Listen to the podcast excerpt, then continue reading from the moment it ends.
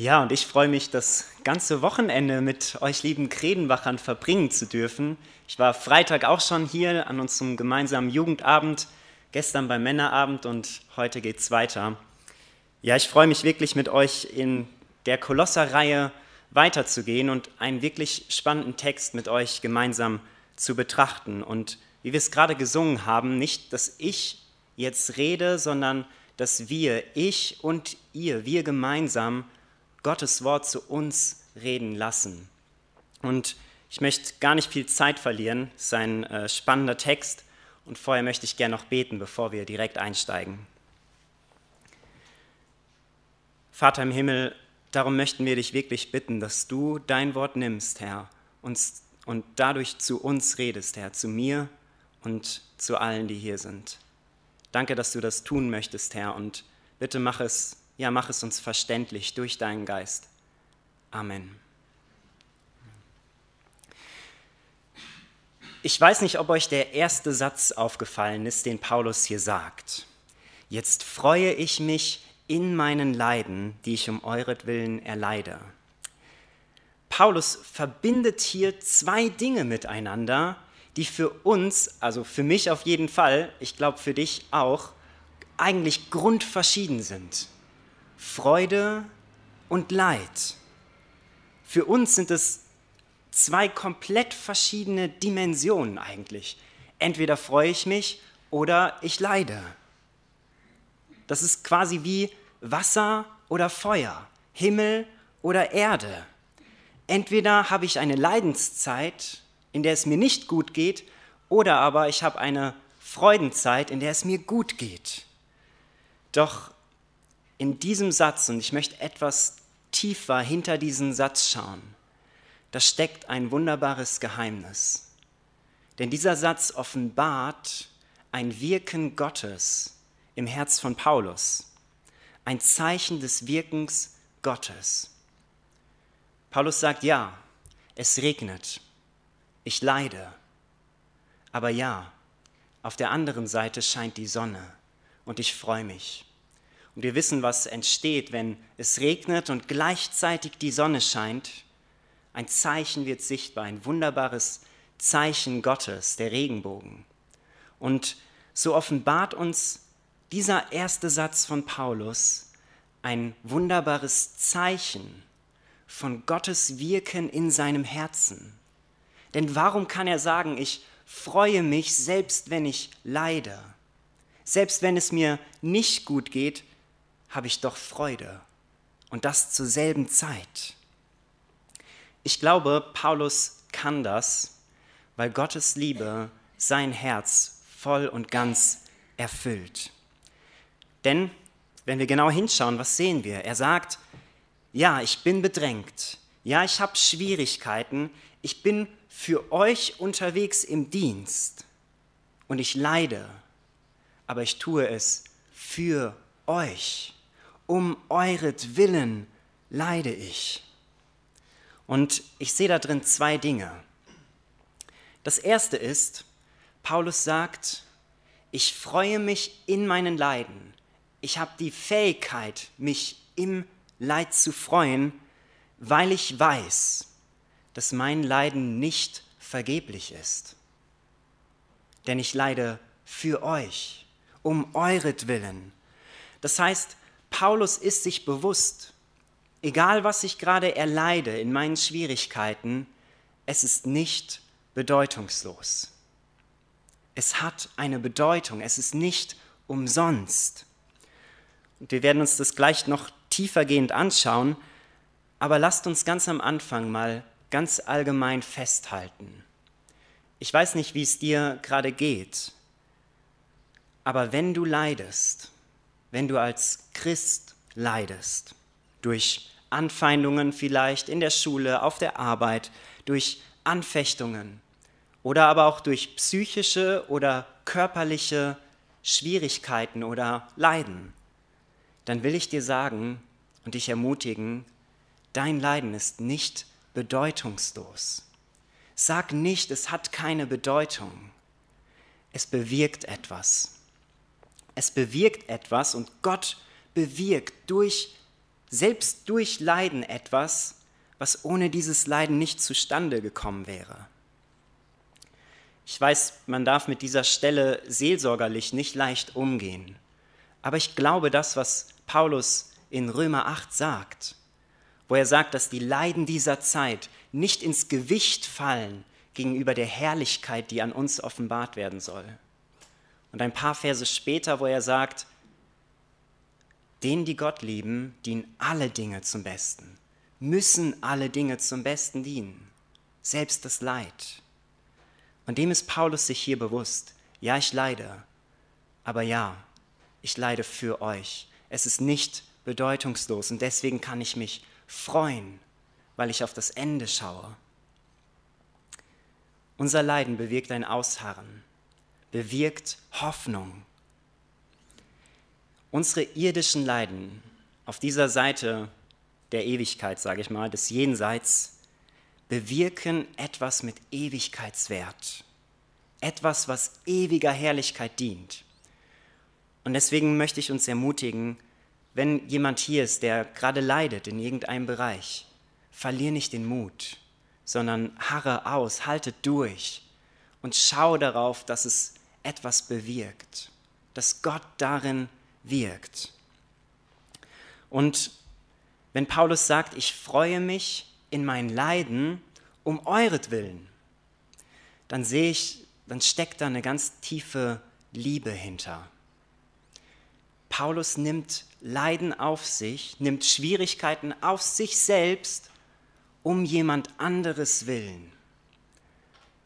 Er sagt, ja, es ist nicht bedeutungslos, es bewirkt etwas im Reich Gottes, aber vor allem leide ich um euretwillen. Mir offenbart das eine tiefe Liebe in seinem Herzen. Das ist der zweite Grund, warum Paulus sich freuen kann in seinem Leiden für andere. Weil Paulus diesen Knopf, ich glaube, ich habe das hier schon mal gesagt, auf seinem Smartphone gedrückt hat und den Selfie-Modus ausgeschaltet hat. Er sieht den anderen, nicht mehr sich selbst. Das klingt vielleicht hart, aber Paulus sagt hier, ich kann mich in meinen Leiden für euch freuen, weil es mir überhaupt nicht um mich geht. Fünf Worte. Es geht nicht um mich. Und das klingt erstmal hart. Aber ihr Lieben, eigentlich ist das sozusagen der Kern von Liebe, die über sich selbst hinwegschaut, die sich freuen kann, selbst im Leid, wenn es für andere ist. Die Bedrängnis auf sich nimmt, damit der andere es leichter hat. Liebe, die nicht das ihre sucht. Er sagt ja sogar, wenn wir den Vers weiterlesen, und ich erfülle meinerseits in meinem Fleisch, was noch an Bedrängnissen des Christus aussteht.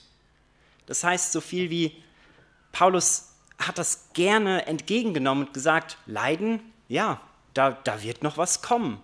Und es ist okay, dass Leiden noch kommen, weil es ist um seines Leibes willen, welcher die Gemeinde ist.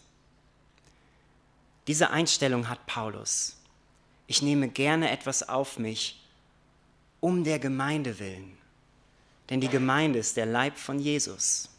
Das sagt uns der Vers hier im tiefen Hineinschauen. Ihr Lieben, als Gemeinde hier in Kredenbach seid ihr nicht nur Menschen, die eine Kirchenbank miteinander teilen, nicht nur Menschen, die eine Stuhlreihe miteinander teilen, sondern ihr seid ein Leib. Das bedeutet so viel wie ihr seid untrennbar miteinander verbunden, wie eine Familie. Das sieht Gott hinter seiner Gemeinde. Er wünscht sich nicht nur Menschen, die oberflächlich miteinander zu tun haben, sondern ein Leib, etwas untrennbar Verbundenes, eine Familie, die zusammengehört. Und in dieser Familie trägt man gerne einander die Lasten. So sollte es sein. Und ich sehe das oft ähm, in unserer Gesellschaft, dass wir, ich sag mal, recht individualistisch geworden sind. nicht nur wir als Deutschen, die eh recht reserviert sind, ähm, sondern auch, auch was unseren Glauben angeht. Ganz oft höre ich so Sachen wie, ich und mein Jesus, wir werden das machen. So, ich und mein Jesus. Aber ihr Lieben, Paulus beschreibt uns hier das Bild des Leibes. Damals in der Kultur hatten sie noch ein viel stärkeres Wir-Bewusstsein. Es geht um das Wohl der Gruppe, nicht um das individualistische Wohl des Einzelnen. Deswegen kann Paulus sagen, ich freue mich in meinem Leid, weil ich weiß, es dient dem Größeren, es dient meinen Mitmenschen, der Gruppe, den anderen, meiner Familie in Christus, dem Leib von Jesus. Dafür ist es mir eine Ehre zu leiden, für Gottes Familie. Und dafür gibt Paulus sich gerne hin. Und wenn wir weiterlesen, dann sagt er ja, dem, dem Leib, welcher die Gemeinde ist, deren Diener ich geworden bin. Paulus macht hier nichts anderes als Jesus nach. Paulus macht nichts anderes als Jesus nach. Jesus, der gesagt, selbst gesagt hat, dass er nicht gekommen ist, um bedient zu werden, um das Seine zu suchen, sondern um den Menschen zu dienen. Und genauso sieht Paulus sich hier auch. Ich bin ein Diener, ein Diener der Menschen um mich herum. Warum? Weil ich die Menschen um mich herum von Herzen lieb habe. Deswegen, ja, achte ich den anderen höher und mich selbst geringer. Ich bin ein Diener, genau wie Jesus gekommen ist, um zu dienen. Und deswegen nehme ich gerne Dinge auf mich. Paulus hat dieses Mindset, diesen gedrückten Selfie-Knopf, der die anderen jetzt sieht. Er weiß, es geht nicht um mich, es geht um Jesus. Und ich bin berufen zu lieben und berufen zu dienen.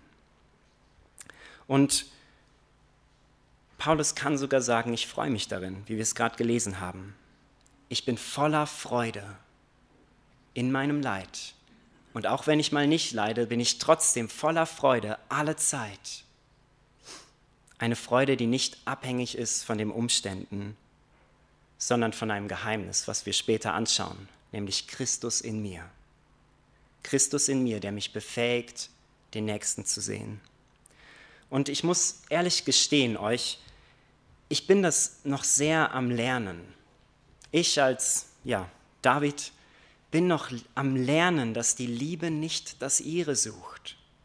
Das klingt für uns oft so ja, so, ich sag mal so selbsterniedrigend und selbstlos. Aber ich kann euch versprechen, das glücklichste Leben ist ein selbstloses Leben. Das glücklichste und erfüllendste Leben ist ein Leben, was sich selbst nicht in den Mittelpunkt stellt. Und das ist total konträr zu allem, was uns die Gesellschaft heute sagt, die uns sagt, es geht nur um dich. Ich habe das neulich mal auf einer Webseite von einem Physiotherapeuten gelesen, als ich auf der Suche nach einem war, wo so stand, bei uns geht, dreht, nee, irgendwie so nach dem Motto, ähm, es dreht sich, oder bei uns dreht sich alles um den wichtigsten Menschen deines Lebens, um dich selbst. Das stand da. Und ich dachte mir so, okay, da werde ich nicht hingehen. Das ist die Gesellschaft, die sagt, es geht um dich. Es geht darum, dass du glücklich bist, dass deine Bedürfnisse erfüllt sind, dass du, ja, dass du Befriedigung hast. Das sagt uns die Gesellschaft. Aber Jesus sagt uns, geben ist seliger als nehmen. Und das glücklichste Leben ist ein Leben, was sich nicht selbst in den Mittelpunkt stellt, was frei ist von sich selbst. Und ich will gar nicht sagen, es geht gar nicht darum, sich selbst zu kasteien oder schlechter zu machen oder zu, zu erniedrigen, wie wir, wie wir gar nicht sind. Darum geht es nicht. Wie es in manchen traditionellen Gesellschaften oft der Fall ist, wo, wo man so gedrückt wird und ja, ja, ja keine Freude, ja keinen Spaß haben darf. Darum geht es gar nicht. sondern Paulus sagt, ich bin gerne ein Diener. Ich erlebe etwas von der Freude, anderen zu dienen, andere zu lieben. Denn wenn wir diese Einstellung haben, dass wir uns selbst nicht so sehr um uns drehen, dann wird Gott sich selbst um uns kümmern. Und der kann es eh besser als wir selber. Ähm, ich habe neulich ein Buch gelesen, ich mag kleine Bücher gerne, werdet ihr gleich noch sehen. Äh, das ist ein Buch von Timothy Keller. Der ist vor kurzem leider gestorben, aber er hat ein großes Erbe hinterlassen. Und ein kleiner Teil davon ist dieses kleine Buch. Kann man in einer, in, innerhalb von einer Stunde durchlesen. Das heißt, vom Glück selbstlos zu leben. Und dabei schreibt er drin, ja, dass es wirklich eine große Freude, ein großes Glück ist, frei von sich selbst zu werden. Und ich möchte euch kurz ein Zitat daraus vorlesen, worum es geht. Er sagt, dies ist Neuland. Dies ist Demut im Sinn des Evangeliums, das Glück der Selbstlosigkeit. Und dann sagt er, nicht wie in modernen Gesellschaften höher von mir denken oder wie in traditionellen Gesellschaften geringer, einfach weniger an mich denken. Timothy Keller sagt, es geht nicht darum, mich zu erhöhen, wie in modernen Gesellschaften, aber auch nicht darum, geringer von mir zu denken, als ich bin. Er sagt, hey Leute, denkt einfach etwas weniger an euch selbst. Lasst uns Jesus zum Vorbild nehmen, der gekommen ist, um zu dienen. Okay, das war sozusagen der erste Abschnitt im tiefen Hinsehen in diesen ersten Vers. Und jetzt lasst uns mal durchatmen und weitergehen und uns dieses Geheimnis anschauen, von dem der Text gesprochen hat. Denn das ist ein Geheimnis, welches so ein selbstloses Leben überhaupt erst möglich macht. Paulus geht weiter und sagt, gemäß der Haushalterschaft, die mir von Gott für euch gegeben ist, dass ich das Wort Gottes voll ausrichten soll. Das heißt auf Deutsch gesagt, er sagt, Gott hat mir in seiner Verwaltung einen Dienst gegeben und meine Aufgabe ist es, diesen Dienst voll auszurichten. Und jetzt müssen wir fragen, was war der Dienst von Paulus?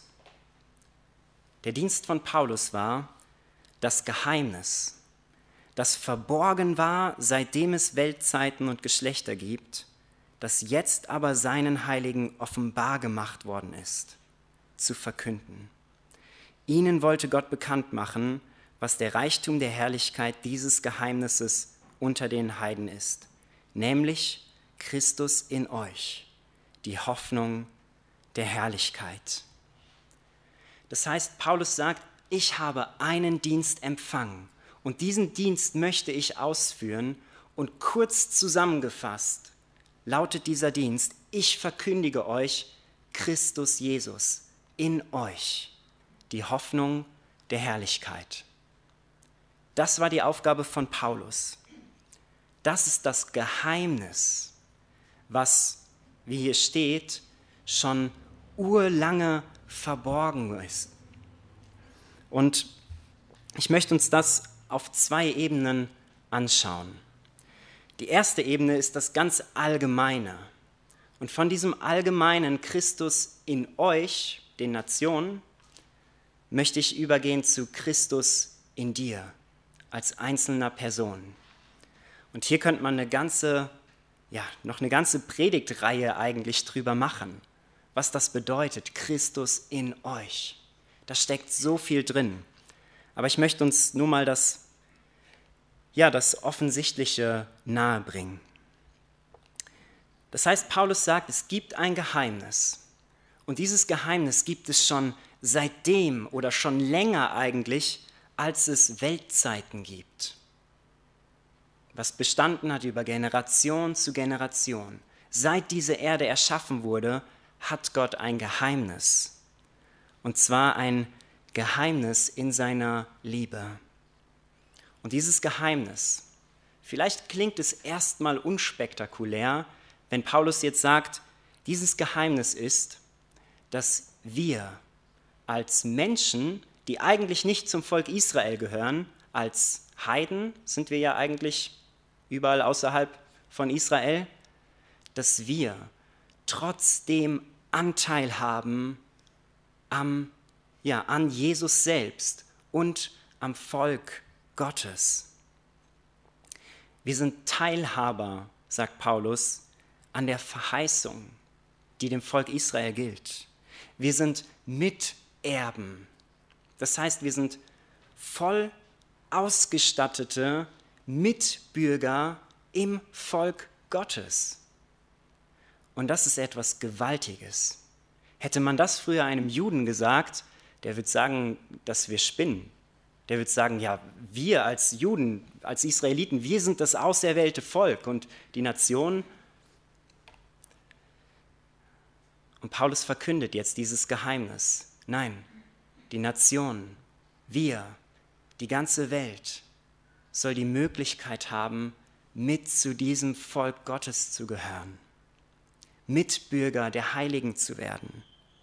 Und ich finde es so bezeichnend, dass hier steht, dass dieses Geheimnis schon von Anbeginn an in Gottes Herzen war.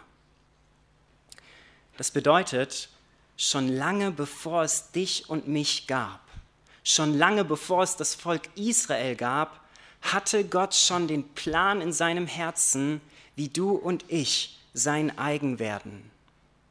Und das ist wirklich, ich kann es nicht besser beschreiben, es ist ein gewaltiger Plan, ein gewaltiges Vorrecht.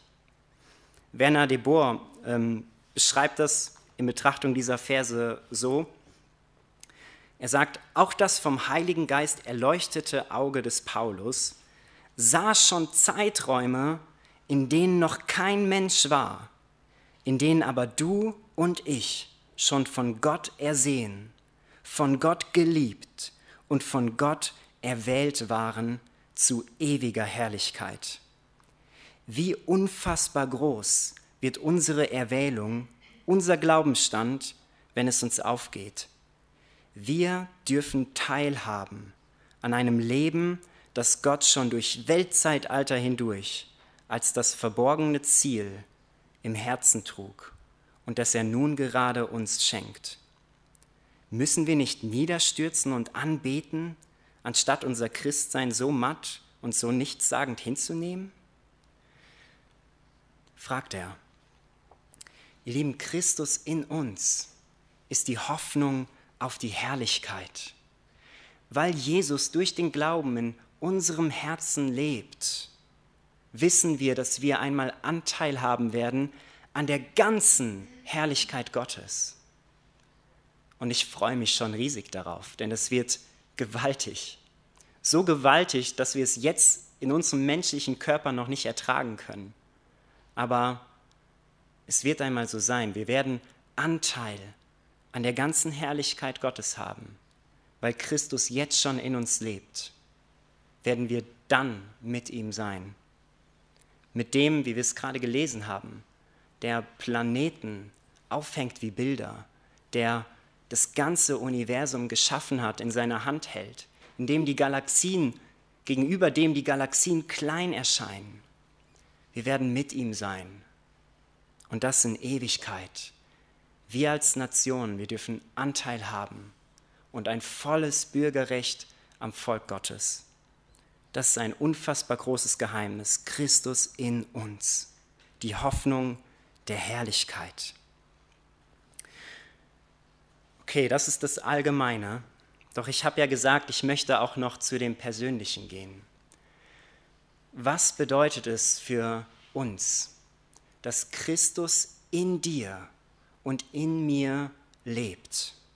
Christus in uns, die Hoffnung der Herrlichkeit, und ich habe es mal so genannt, Christus in uns, das Geheimnis eines fruchtvollen Lebens voller Liebe.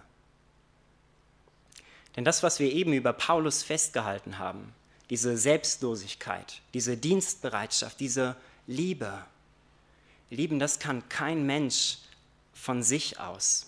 Das kann keiner von uns aus uns heraus. Und doch wird es möglich durch Christus in dir, durch Jesus, der allmächtige Gott, der in dir und in mir lebt, der in unseren Herzen Wohnung genommen hat, seitdem wir an ihn glauben. Das ist ein gewaltiges Geheimnis. Und wenn wir dieses Geheimnis tiefer verstehen, dann werden wir ein Leben voller Frucht führen können. Ein Leben voller Liebe, voller Frieden, voller Gnade. Ich glaube, das ist eines der größten Geheimnisse, die wir als Christen entdecken dürfen. Dass Jesus in uns lebt durch seinen Geist. Christus in euch, die Hoffnung der Herrlichkeit. Aber wie komme komm ich dazu? Wie komme ich dazu, dass dieses Geheimnis seine ganze Kraft entfaltet in unserem Leben? Ich glaube, dazu brauchen wir zwei Dinge. Zwei Dinge, über die ich nochmal eine ganze Stunde predigen könnte.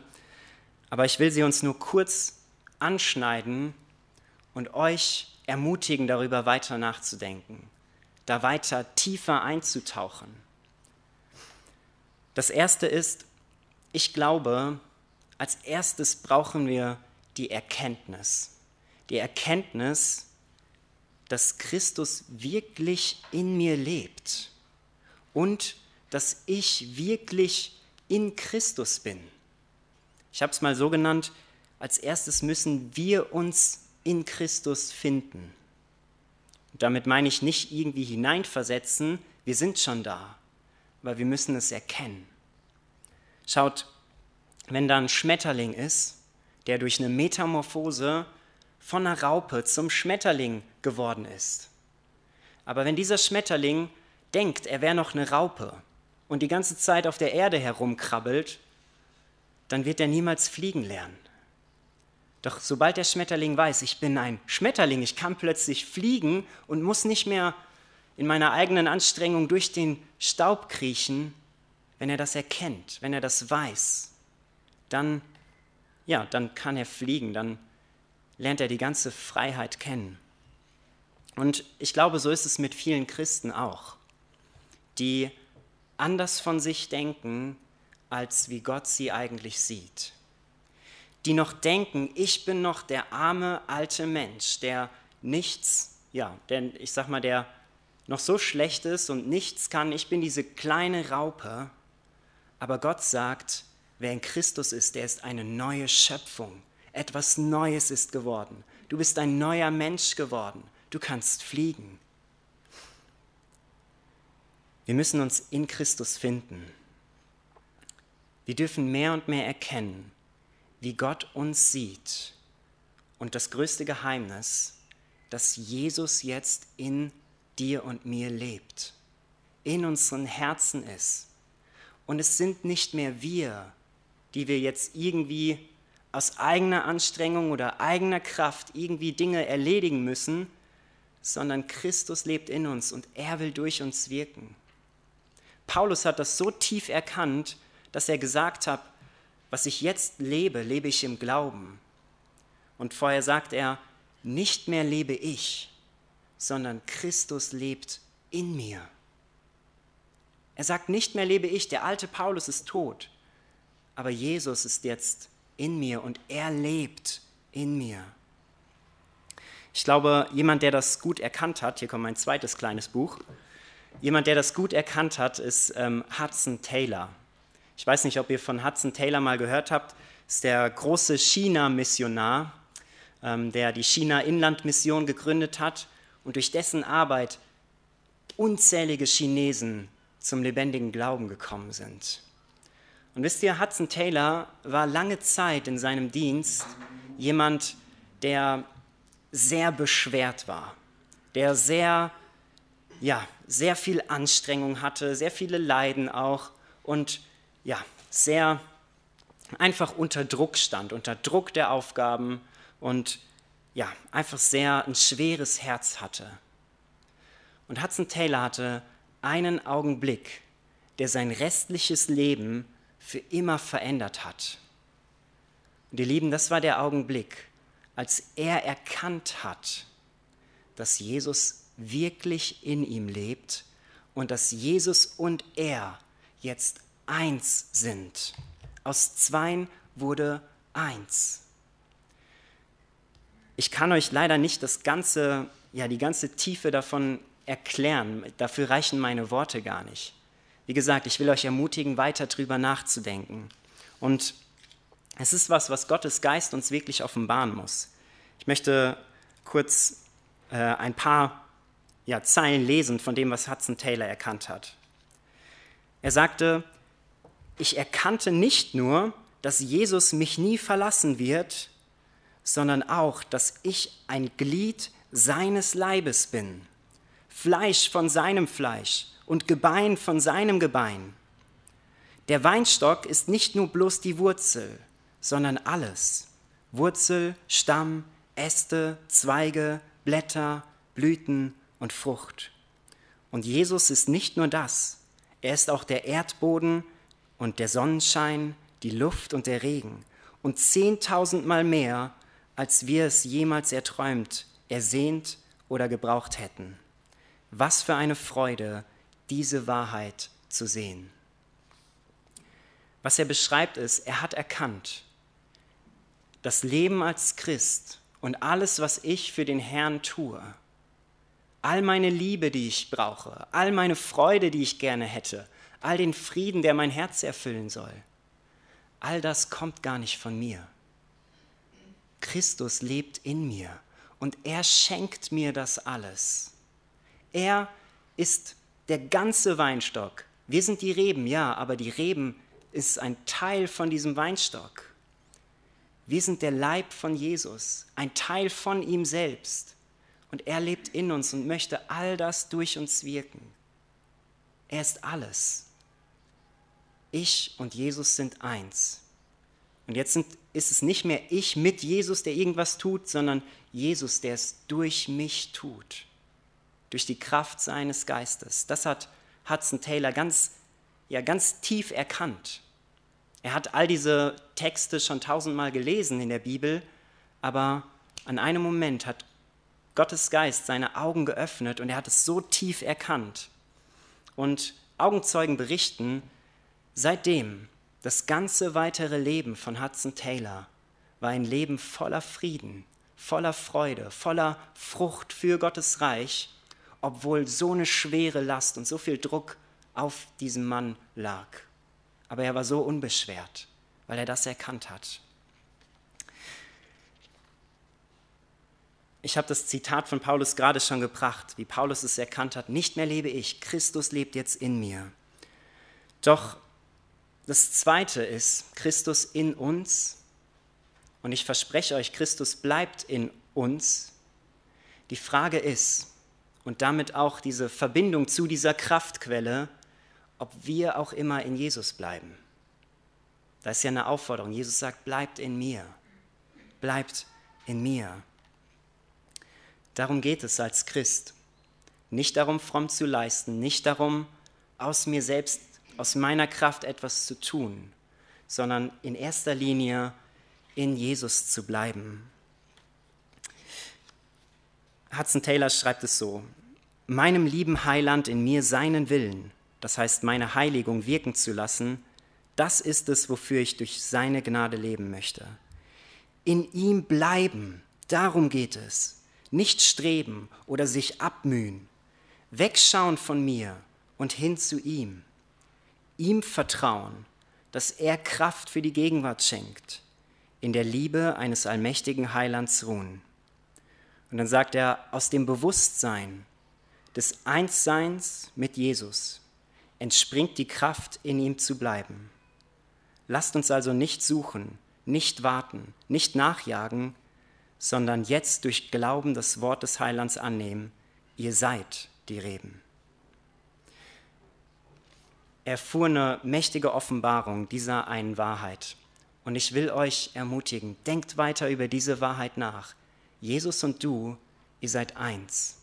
Ihr seid nicht mehr getrennt voneinander, Du bist eine neue Schöpfung. Christus lebt in dir und er will durch dich wirken. lass uns ihm nicht im Weg stehen durch unsere eigenen Bemühungen und eigenen Kraftanstrengungen, sondern lasst uns bleiben. Lasst uns alles daran setzen, in Jesus zu bleiben, denn das ist die Kraftquelle. In seiner Nähe, in seinem Wort, im Gebet. Und da geht es nicht um fromme Pflichten, sondern um Liebesbeziehungspflege. Das ist es, warum Christen Bibel lesen sollten oder beten sollten. Und lasst uns ihm vertrauen, dass er alles schenkt, was wir brauchen.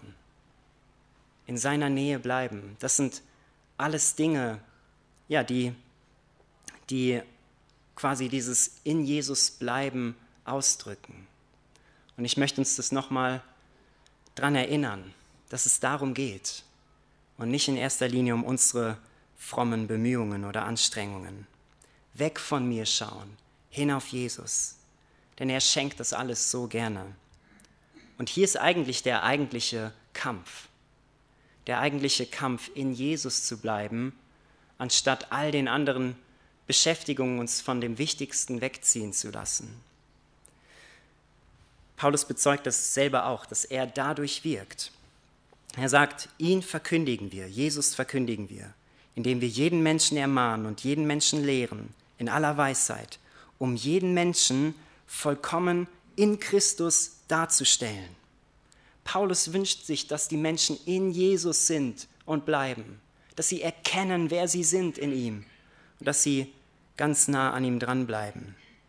Und so bezeugt er selber auch, dafür arbeite und ringe ich auch, aber nicht aus seiner Kraft, nicht aus seiner Anstrengung, sondern gemäß seiner wirksamen Kraft, die in mir wirkt, mit Macht. Paulus hat erkannt, Christus lebt in mir und Christus will durch mich wirken. Und ich gebe ihm diesen Raum und er tut es mit Macht. Ihr Lieben, das wünsche ich mir selber für jeglichen meiner Dienste und auch jedem von euch. Das, wo Gott in seiner Verwaltung, in seiner Haushalterschaft dir, dich hingestellt hat. Sei es in der Gemeinde, sei es als Vater, als Mutter, in der Familie, wo auch immer Gott dich hingestellt hat. Das wünsche ich dir, dass du wirken kannst gemäß seiner wirksamen Kraft, die in dir wirkt mit Macht. Jesus und du, ihr seid eins. Bitte denk weiter darüber nach. Mach dir das bewusst, denn dieses Geheimnis ist das wichtigste Geheimnis eigentlich eines Christen in seinem Leben. Christus in uns, die Hoffnung der Herrlichkeit. Amen. Ich möchte gern noch mit uns beten.